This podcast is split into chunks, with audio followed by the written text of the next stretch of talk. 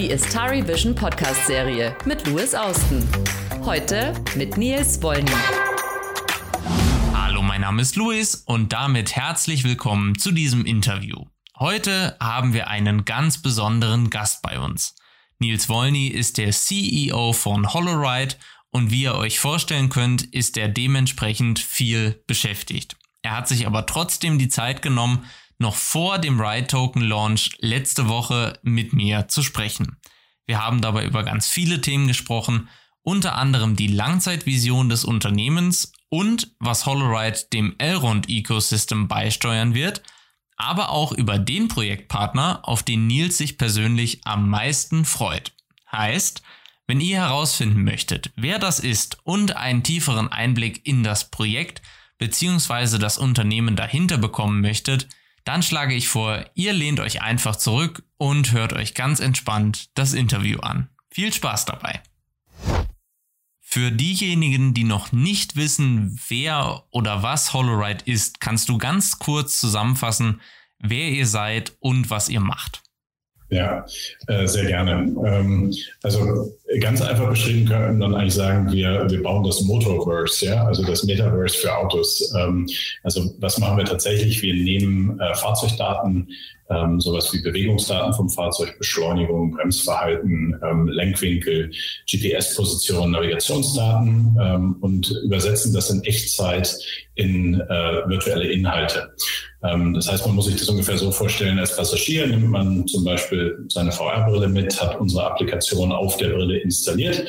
Die baut eine kabellose Verbindung zum Fahrzeug auf, im Interior des Fahrzeugs über Wi-Fi oder Bluetooth ähm, und nutzt dann diese Fahrzeugdaten und natürlich auch die Umfelddaten, also Kartendaten und ähm, spielt dann eben virtuelle Inhalte aus, die dann perfekt zur Fahrzeugbewegung, dem Ort, der Route passen. Ähm, also ein plakatives Beispiel ist sicher, statt in, in, meinem physischen Fahrzeug auf der Rückbank sitze ich dann vielleicht plötzlich im Cockpit eines Raumschiffs, ähm, was sich genauso verhält wie das reale Auto in der Welt. Ähm, aber wir bauen eben diese Software, die das ermöglicht. Zum einen binden wir eben Fahrzeughersteller an unsere Plattform an und zum anderen haben wir einen SDK. Wir nennen das Elastic SDK, weil wir diese Content-Kategorie Elastic Content nennen, ähm, für ähm, Entwickler, für, für Game Studios, ähm, für die ganze Kreativ-Community da draußen, die Lust hat, was fürs Auto zu bauen. das ist, man muss sich das so vorstellen, das ist ein Plugin für die Unity Game Engine. Das heißt, wenn ich mit der Unity Engine schon vertraut bin, vielleicht auch schon einige Assets habe, dann ist es äh, sehr einfach, dann mit unserem SDK etwas fürs Auto zu bauen.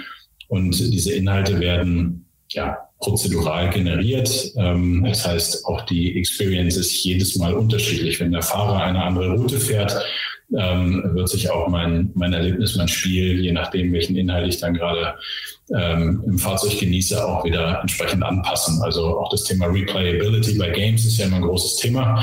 Äh, das ist schon, ähm, bei uns kommt das ganz natürlich mit, weil fahre ich eine andere Route, fahre ich sie anders, äh, verändert sich im Zweifel auch schon das Spiel. Also long story short, ähm, wir, wir bringen eigentlich äh, immersive Inhalte ins Auto und schaffen damit eine komplett neue Kategorie von In-Car Entertainment. Wann bist du bzw. wann seid ihr auf die Idee gekommen? Und Audi ist der Hauptsponsor des Projekts. Wie viel Überzeugungsarbeit musstet ihr da leisten? Ja, ähm, absolut. Also das ist, gerade wenn ich darüber erzähle, selbst wenn man Videos sieht, äh, wir haben ja viele, viele Videos auch bei YouTube, die das so ein bisschen veranschaulichen, wie das funktioniert und sind auch immer wieder auf Veranstaltungen. Ähm, die Idee ist tatsächlich schon ähm, so 2015 ungefähr geboren worden, ähm, als meine beiden Mitgründer und ich noch bei Audi waren. Ähm, wir waren in völlig unterschiedlichen Bereichen tätig. Ähm, also ähm, mein Co-Founder Daniel hat im Bereich autonomes Fahren gearbeitet, hat da eben experimentiert, was man so mit den Algorithmen vom autonomen Fahren sonst noch so machen kann. Mein anderer Mitgründer Markus war tatsächlich in meinem Bereich, aber beim Bereich Digital Retail nannte sich das. Also hat sich darum gekümmert, wie man zum Beispiel VR zum Handel bringt, damit man als Kunde sein Auto, was man konfiguriert hat, schon sehen und erleben kann, bevor man es eigentlich äh, ausgeliefert bekommt. Und ähm, ich war für den Bereich Digital Business verantwortlich, also habe mich viel darum gekümmert, wie digitalisiert Audi sein bestehendes Geschäftsmodell, aber was sind eben auch neue Geschäftsmodelle. Und ähm, die Gedanken kreisen dann natürlich ganz automatisch immer über äh, oder um Fahrzeugdaten, Umfelddaten, das Interior, was kann man eigentlich da Passagieren zukünftig noch anbieten, weil wenn wir irgendwann mal alle autonom unterwegs sein sollten, dann haben wir noch mehr Zeit. Also dann ist der Fahrer auch ein Passagier. Ähm, was, was bietet man da eigentlich an und wie bleibt man als Autohersteller noch Teil der Wertschöpfungskette? Und dann habe ich intern einen Vortrag gehalten, ähm, wo es darum ging, dass äh, Fahrzeug- und Umfelddaten und so, wie sich das Fahrzeug bewegt, gepaart mit immersiven Technologien, also Augmented Reality, Mixed Reality, Virtual Reality, alles, was so unter den, ähm, unter den Dachbegriff Extended Reality oder äh, Spatial Computing fällt, heute Metaverse, ähm, dass, dass das total Sinn machen kann ähm, und ein komplett neues Erlebnis schaffen kann für Passagiere, die, was ich eben so nur im, im Auto erleben kann. Und wir hatten relativ schnell, haben wir uns dann äh, erst, Markus ist auf mich zugekommen und hat gesagt, ich kenne da jemanden in der Vorentwicklung im Bereich autonomes Fahren, der experimentiert auch gerade mit VR im Auto und wollen wir uns nicht mal treffen. Und ähm, das war, wie gesagt, 2015. Da ist äh, so die, die Idee geboren, die hieß damals noch nicht HoloRide. Es war noch nicht absehbar, dass daraus mal eine Firma wird. Ähm, und wir haben einfach mal im Kleinen iteriert, Prototypen gebaut, ähm, erste User-Tests gemacht. Ähm, und der wichtigste Schritt für uns war dann wirklich mal mit einem Prototyp nach, nach Kalifornien zu reisen und alles unter NDA, aber die großen, großen Studios, Game Studios und Filmstudios mal anzufahren mit unserem Prototyp und das mal zu zeigen und zu fragen, hey, ist das, ist das auch für euch interessant oder ist das nur für die Autoindustrie und Passagiere interessant oder findet ihr das auch grundsätzlich spannend? Wir sind da offene Türen eingerannt, muss man sagen. Ähm, also das, das Feedback war sensationell. Es kam allerdings immer eine Einschränkung, war, ist ja genial, dass Audi das macht, aber wie viel Fahrzeuge verkauft denn Audi im Jahr? So, und das sind knapp unter zwei Millionen. Ähm, dann rechnen die Studios natürlich auch nach, nach und sagen, hey, wir haben ein globales Publikum, das ist viel größer als zwei Millionen, die im Jahr dazukommen, was schon eine große Menge ist, aber eben nicht unbedingt skaliert mhm. im Gaming oder Medienbereich. Und eigentlich haben die den Gedanken gepflanzt, dass wir das ganze Thema dann vielleicht herstelleragnostisch aufziehen. Das heißt, ähm, dass wir eine Plattform schaffen, an die sich jeder Autohersteller und eben auch jedes Studio oder jeder Entwickler andocken kann, äh, damit Passagiere, und das war dann so unser Gründungsgedanke, ähm, Fahrzeit oder Transitzeit nicht mehr als verlorene Zeit empfinden. Ähm, also wir haben so schön im Englischen haben wir unseren Purpose definiert mit Making Transit Time Count. Ähm, also dass einfach Leute, die unterwegs sind, äh, mehr Spaß haben, die Zeit produktiv nutzen können, was lernen können oder einfach nur richtig schön entspannt und dass wir unseren Beitrag da eben medial leisten wollen. Und ja, von da an ging es dann los. Wir haben weiter iteriert. Ich meine, das war dann 2016, 2017 haben wir mit den Studios gesprochen. Und ähm, ja, dann in 2018 haben wir tatsächlich den äh, Vorstand der Audi AG äh, davon überzeugt, dass das Sinn macht, ähm, HoloRide als Firma auszugründen. Audi hält eine Minderheitsbeteiligung, sodass wir eben offen sind, mit allen anderen Herstellern zu arbeiten. Ähm, und dann haben wir Ende 2018 die Firma gegründet, drei Tage vor Weihnachten, bald ist es wieder soweit. Ähm, und äh, haben sie dann Anfang 2019 auf der CES, also der größten Consumer Electronics Show weltweit, mit Audi und Disney vorgestellt, weil Disney war einer unserer ersten mhm. Partner, mit denen wir gesprochen haben, ganz tolles äh, Verhältnis mit denen aufgebaut haben und die haben eben als einer der ersten gesagt, komm, wir experimentieren mal mit eurem SDK und dabei haben sie eine Experience gebaut, da haben wir gesagt, die ist so geil, die müssen wir eigentlich den Leuten zeigen, das war Rockets Rescue Run, das war eigentlich eine Avengers Experience und passte gut zwischen diese beiden Filme ähm, äh, Infinity War und Endgame von Avengers. Also ähm, ja, das ist, das war unsere Reise bis zur Ausgründung und ähm, ich bin wirklich immer noch dem Audi-Vorstand wahnsinnig dankbar für, für die Unterstützung und auch diesen, diesen Mut, äh, da einfach loszulassen, zu sagen, hey, das ist, das ist eine tolle Idee, aber die Jungs haben recht. Heute sind wir Gott sei Dank viele Jungs und Mädels, aber das Team hat recht, dass, ähm, dass man das in die freie Wildbahn lassen sollte, damit wirklich äh, alle Passagiere vielleicht perspektivisch davon profitieren können. Du hast eben schon einen ganz wichtigen Punkt angesprochen, das ist eine offene Plattform, wobei wir ja wieder beim Thema Blockchain sind, worauf wir gleich noch näher eingehen werden. Holoride hat einen eigenen Token, den Ride-Token. Und jetzt kommt natürlich die Frage, die ganz viele interessiert, weil so ein Token ja sehr vielfältig genutzt werden kann. Du hast eben schon angesprochen, dass Ride die Grundlage für ein Ecosystem ist, also ein System, in dem dieser Token dann auch wirklich einen Beitrag zum Erfolg des Projektes leistet. Was genau heißt das? Also ist der Ride-Token dann vor allem ein Zahlungsmittel oder hat er da noch andere Funktionen?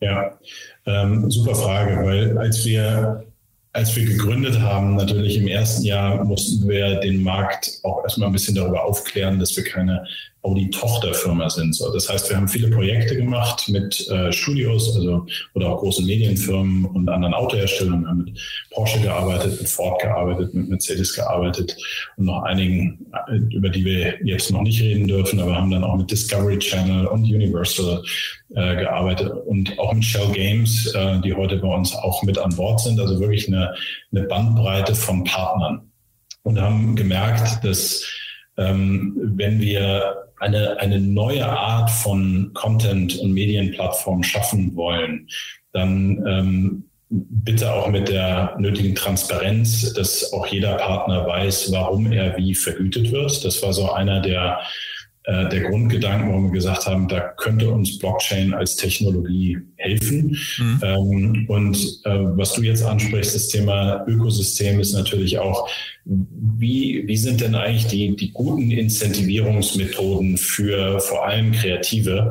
Und da gab es ja Gott sei Dank einen, einen echten Schiff in den letzten Monaten und Jahren ähm, dass, äh, dass es viel mehr um Partizipation geht. So, also wenn, wenn ich, äh, wenn ich ein, ein, ein, ein Stück ähm, Kunst, äh, Game, jeglicher Art von Kreation, wenn ich das schaffe, dass ich eben auch langfristig ähm, davon profitiere und dass es auch transparent ist, warum mhm. ich wie daran profitiere.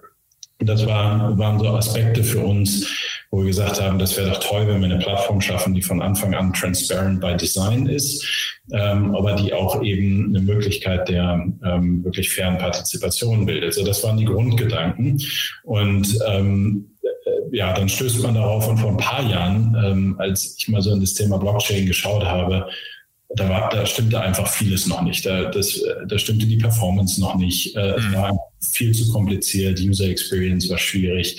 Ähm, also viele Aspekte, ökologische Aspekte sind heute immer noch ein Thema. Ja. All diese Themen ähm, waren am Anfang vielleicht noch so ein bisschen Hinderungsgrund. Ähm, das hat sich aber Gott sei Dank in den letzten Jahren auch massiv gewandelt.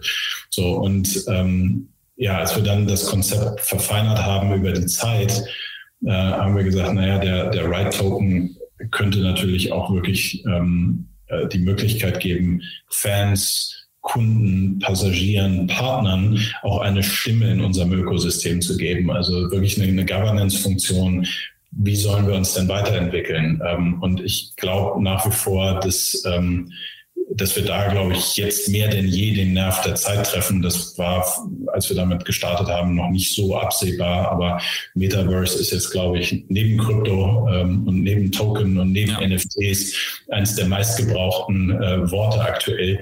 Aber wirklich ein, die Idee äh, eines, eines äh, Metaverse zu, zu unterstützen, ähm, wo, wo jeder davon profitiert, was offen ist, was ähm, dezentral organisiert ist. Und diesen, diesen Geist wollten wir halt einfangen.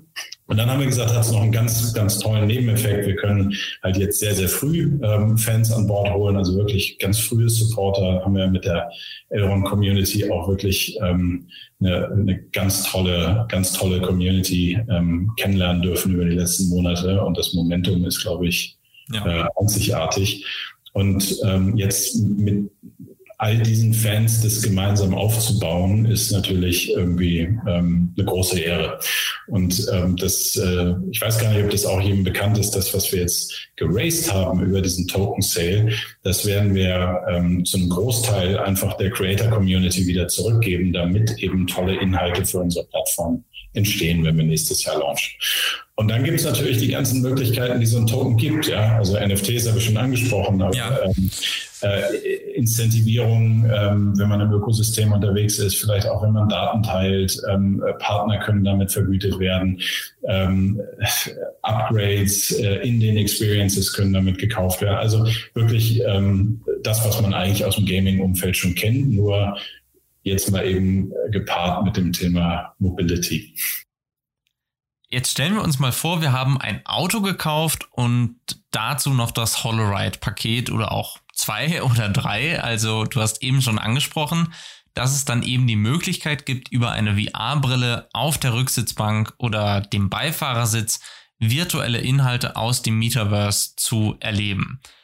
Wie ist das dann mit der Bezahlung? Ist dann der Ride-Token das Hauptzahlungsmittel oder geht auch E-Gold oder kann ich auch mit Fiat-Geld bezahlen? Wie funktioniert das? Ja, das ist auch eine sehr gute Frage. Ähm, äh, am Ende des Tages ähm, soll der Nutzer entscheiden, was für ihn das Richtige ist. Ne? Also ähm, wir äh, glauben schon daran, dass wir auch helfen können, auch in der User Experience das Thema ähm, Krypto, Blockchain ähm, auch äh, wirklich Mainstream, also den, den, den Weg ins, in den Mainstream zu unterstützen. Ähm, aber ich erwarte nicht, dass jetzt jeder nur noch in Krypto zahlt. Und ähm, ich glaube, viele werden noch einfach in, in klassischen Fiat-Währungen ähm, bezahlen. Also wir werden beides anbieten. Ähm, aber wenn ich vielleicht mit, mit Right Token zahle, dann habe ich vielleicht ein paar Extras, ja, die, die ähm, ähm, exklusive Benefits, ähm, die ich vielleicht mit klassischen Zahlungsmitteln nicht habe, einfach auch um diese, diesen Utility-Gedanken des Tokens weiter zu unterstützen. Ähm, also dass das Right Token Holder bei uns wirklich auch immer einen, einen Benefit genießen. Wir haben, wir haben das ja auch bewusst Right genannt, weil wir, weil wir schon glauben, dass das ähm, auch einfach für das gesamte äh, Transportökosystem, alles was mit Experience in, in äh, Transport in Transportation zu tun hat, äh, dass wir da mit unserem Token ähm, einen signifikanten Mehrwert einfach für Passagiere und die Partner leisten können. Und insofern äh, es werden beide Wege möglich sein, ähm, aber der eine macht vielleicht noch ein bisschen mehr Spaß als der andere. Okay. Ähm, das Projekt war ursprünglich gar nicht als Blockchain-Projekt geplant. Wie seid ihr dann auf die Elrond-Blockchain gekommen? Mhm. Ja, du hast vollkommen recht. Ähm, wir fangen immer bei der Experience für Passagiere an und nutzen dann die jeweiligen Technologien, die passen.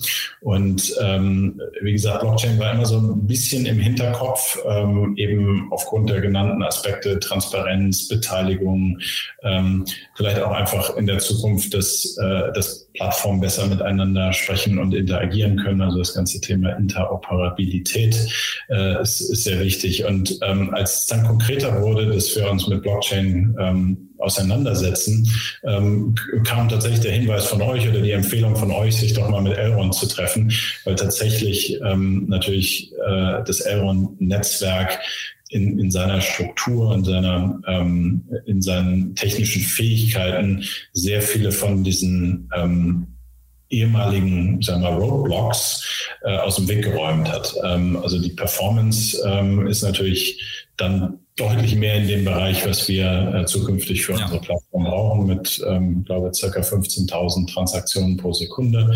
Ähm, das, das Thema Kosten spielt natürlich eine große Rolle, weil, ähm, hey, wir werden wir werden viele, viele junge Nutzer haben ähm, und äh, da kann man nicht jede Transaktion dann irgendwie mit sieben Dollar bepreisen oder mehr. Ja. Ähm, das, ist, das ist natürlich ein Aspekt. Und ähm, wir arbeiten eben viel mit Autoherstellern, die alle natürlich selber eine, eine ich sag mal, eine Transformation jetzt von Verbrenner zu Elektromotor hin machen und äh, endlich und sehr konsequent diesen, diesen Schritt in Richtung Nachhaltigkeit gehen, da ist natürlich das für uns auch ein Aspekt. Und ähm, das war auch für Elrond immer ein Thema schon in unseren ersten Gesprächen mit euch und Elrond. Ich weiß noch genau, wie wir hier in unserem Konfi uns die Nächte um die Ohren geschlagen haben, äh, über eine komplette Woche, um uns einfach mal in Ruhe kennenzulernen, mal zu brainstormen, warum das vielleicht gut zusammenpassen könnte. Und ich glaube, Elrond ist nach wie vor auch die einzig europäische Blockchain, die irgendwie carbon negative ist. Also auch die, die Ökobilanz äh, passt und das waren halt alles so, ich sag mal, faktische Boxen, äh, wo wir gesagt haben, das passt. Aber das Wichtigste ist immer das Team. Das Wichtigste sind immer die Menschen. Ähm, und das hat halt auch sofort geklickt, ähm, sowohl mit euch als auch mit Elrond. Ähm, wir haben ja wie gesagt, sofort angefangen zu merken, dass wir hier die gleiche Vision verfolgen und den gleichen Drive haben und ähm, die gleiche Konsequenz dann auch äh, an, an solchen Visionen zu arbeiten. Und das ist sicherlich auch immer ein, einer der Hauptpunkte, wenn man irgendwie zusammenarbeitet, dass das eben auch kulturell passt. Mhm. Und ähm, ja, dann war die Entscheidung eigentlich relativ einfach, ähm, warum wir uns dann für Elrond entschieden haben. Das ist auf jeden Fall schön zu hören und äh, ich glaube, ich kann guten Gewissens sagen, dass das auf Gegenseitigkeit beruht. Wir hatten vor einiger Zeit schon mal ein Interview, da haben sich Wolfgang, der CEO von Istari Vision und ich über Holoride unterhalten und da haben wir beide gesagt, dass Holoride eben den Riesenvorteil hat, schon jetzt so viele namenhafte Partner an Bord zu haben. Also so früh das eigentliche Produkt, also dass man dann wirklich im Auto sitzt und ein Holoride-Paket zur Verfügung hat, das dauert ja noch eine ganze Zeit ähm, und es kommen immer doch noch neue Projektpartner dazu. Jetzt meine Frage, und die ist gemein, ähm, gerade weil du es bist, aber es interessiert mich trotzdem, auf welchen Partner beziehungsweise auf welchen Projektpartner freust du dich persönlich am meisten? Das ist, das ist wirklich eine gemeine Frage. Wir haben wirklich so mit, mit, ähm, mit äh, ja, wirklich mit ganz, wie du richtig sagst, mit ganz, ganz tollen Partnern zu tun, ähm, tagtäglich. Ähm, jetzt, jetzt haben wir noch einiges in der Pipeline, worüber wir noch nicht so ganz sprechen können. So lange ist es nicht mehr hin. Also wir, wir launchen unser wirklich unser Consumer-Produkt dann auch in der zweiten Jahreshälfte nächsten Jahres okay. ähm, und haben bis dahin auch sehr viel vor, die, ähm, die Community aktiv mit einzubinden. Und ähm, da wird schon sehr viel mehr passieren, bevor auch das Produkt da ist. Und ich kann es noch nicht verraten, aber da, es gibt eine Sache, auf die ich mich echt freue. Ähm, aber das ist noch zu früh. Dann müssen wir noch mal in ein paar Wochen sprechen. Dann machen wir das noch mal in ein paar Wochen. Aber du hast es eben schon gesagt, es ist tatsächlich gar nicht mehr so lange hin und ihr seid auch schon dieses Jahr auf der IAA gefahren. Ja, ja, also wir, wir versuchen natürlich, das ist immer so ein bisschen ähm, der, der Nachteil unserer Lösung, weil wenn du irgendwie durchs, durchs Metaverse reist, das ist eine Erfahrung. Das kann ich mit Worten okay erklären. Das kann ein Video schon besser, aber wenn du dann wirklich mal im Auto gesessen hast und es ausprobiert hast und merkst, wie die, ähm, wie die Bewegung des Fahrzeugs und wie du dich durch die Welt bewegst, dass das direkt verankert ist in der virtuellen, in der, in der virtuellen Welt, die du erlebst, dann wird diese gesamte Erfahrung deutlich immersiver ähm, und fühlt sich halt wie eine neue dritte Realität an zwischen der digitalen und der, und der physischen. Und das ist das, was aus meiner Sicht auch das Metaverse ausmacht. Und mit den ganzen Themen wie NFTs, vielleicht planen wir da ja auch mal was. Ähm, also kannst du natürlich diese gesamte Erfahrung ähm, äh, personalisieren und, und noch deutlich intensiver machen. So und ähm, da, da haben wir wirklich jetzt ein paar Sachen, die wir buchstäblich auf die Straße bringen, bevor unser Consumer Product in, in HoloRide Ready Fahrzeugen launcht. Ähm, einfach äh, um, um diese Erfahrung möglichst früh vielen schon mitzugeben. Und dazu gehört halt auch, was, wie du richtig sagst, wir sind auf der IAA gewesen. Wir haben eine Roadshow durch Kalifornien gemacht. Ähm, wir tauchen immer mal wieder auf Veranstaltungen auf. Jetzt vor zwei, drei Wochen waren wir auf der AWE, was so die größte XR-Konferenz im, Valley ist, ähm, und haben einfach ähm, die Branche eingeladen, das mal auszuprobieren. Und wir tauchen immer mal wieder auf. Das längste Event, was wir bisher hatten, war äh, vor den Universal Studios zusammen mit Universal und Ford äh, während Halloween ähm, äh, 2019, dass mehrere tausend äh, Menschen ähm, einfach mal über Wochen Holorides ähm, vor den Toren des Universal Parks ausprobieren konnten.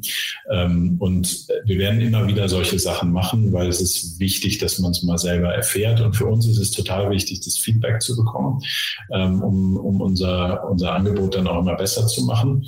Und da wird noch das eine oder andere kommen, das verspreche ich. Sehr gut. Dann als abschließende Frage, wir hatten es eben schon mal angesprochen, sowohl der Private Sale als auch der Public Sale und jetzt eben auch der Launch sind alle erfolgreich abgeschlossen. Kannst du uns vielleicht mit Blick auf das neue Jahr einen Ausblick darüber geben, worauf wir uns im nächsten halben Jahr freuen dürfen? Ja, Ähm, also klar, äh, Listing war natürlich nach dem Private Sale, Public Sale und so ein, ein weiterer großer Schritt für uns. Ähm, und äh, jetzt geht es natürlich aktiv darum, ähm, die, die Right Token Holder, also unsere, unsere Community, auch aktiv einzubinden. Erste Funktionalitäten werden wirklich so Governance-Funktionalitäten sein, dass wir sagen, hey, gebt uns Feedback, äh, ihr kriegt mal exklusiv schon vorab Sachen zu sehen. Ähm, vielleicht organisieren wir auch spezielle Events für euch. Ähm, wir werden sicherlich auch ähm, das ein oder andere, ähm, den, das ein oder andere Plan, wo man vielleicht äh, heute schon mal ähm, an etwas teilhaben kann, was erst morgen auf der Straße fährt. Also ähm, wir wollen wirklich ähm, da auch aktiv ähm, die Community mit einbinden, dass, äh, äh, dass wir gemeinsam da ein erfolgreiches Produkt äh, hinstellen. Ja. Wir werden auch ein paar Partnerschaften noch kommunizieren. Da kannst du, kannst du auch sicher sein, ähm, da wird das ein oder andere noch kommen, worüber wir heute noch nicht reden dürfen. Ähm, aber ja, ich, ähm, wir waren so kreativ in den letzten drei Jahren, die wir jetzt schon als eigene Company unterwegs sind. Es gibt so viele Ideen. Jetzt haben wir viele tolle Partner an Bord und jetzt noch eine starke Community. Ich bin mir sicher, da werden wir relativ schnell viel von umsetzen und sehen. Ähm, aber ja, ich kann heute noch nicht so viel verraten. Das macht nichts. Es muss ja auch noch ein bisschen spannend bleiben, finde ich. Ich bedanke mich bei dir, Nils, dass du dir die Zeit genommen hast und ich würde sagen, wir sprechen uns dann in ein paar Wochen nochmal, wenn du vielleicht mehr darüber sagen darfst, was das große Geheimnis ist, auf das du dich ganz besonders freust. Ja, definitiv. So machen wir es. Dann vielen Dank auch euch fürs Zuschauen bzw. fürs Zuhören, falls ihr gerade unseren Podcast hört. Und ich freue mich, wenn ihr auch nächstes Mal wieder dabei seid. Bis dahin, macht's gut, bleibt gesund und happy staking, euer Luis.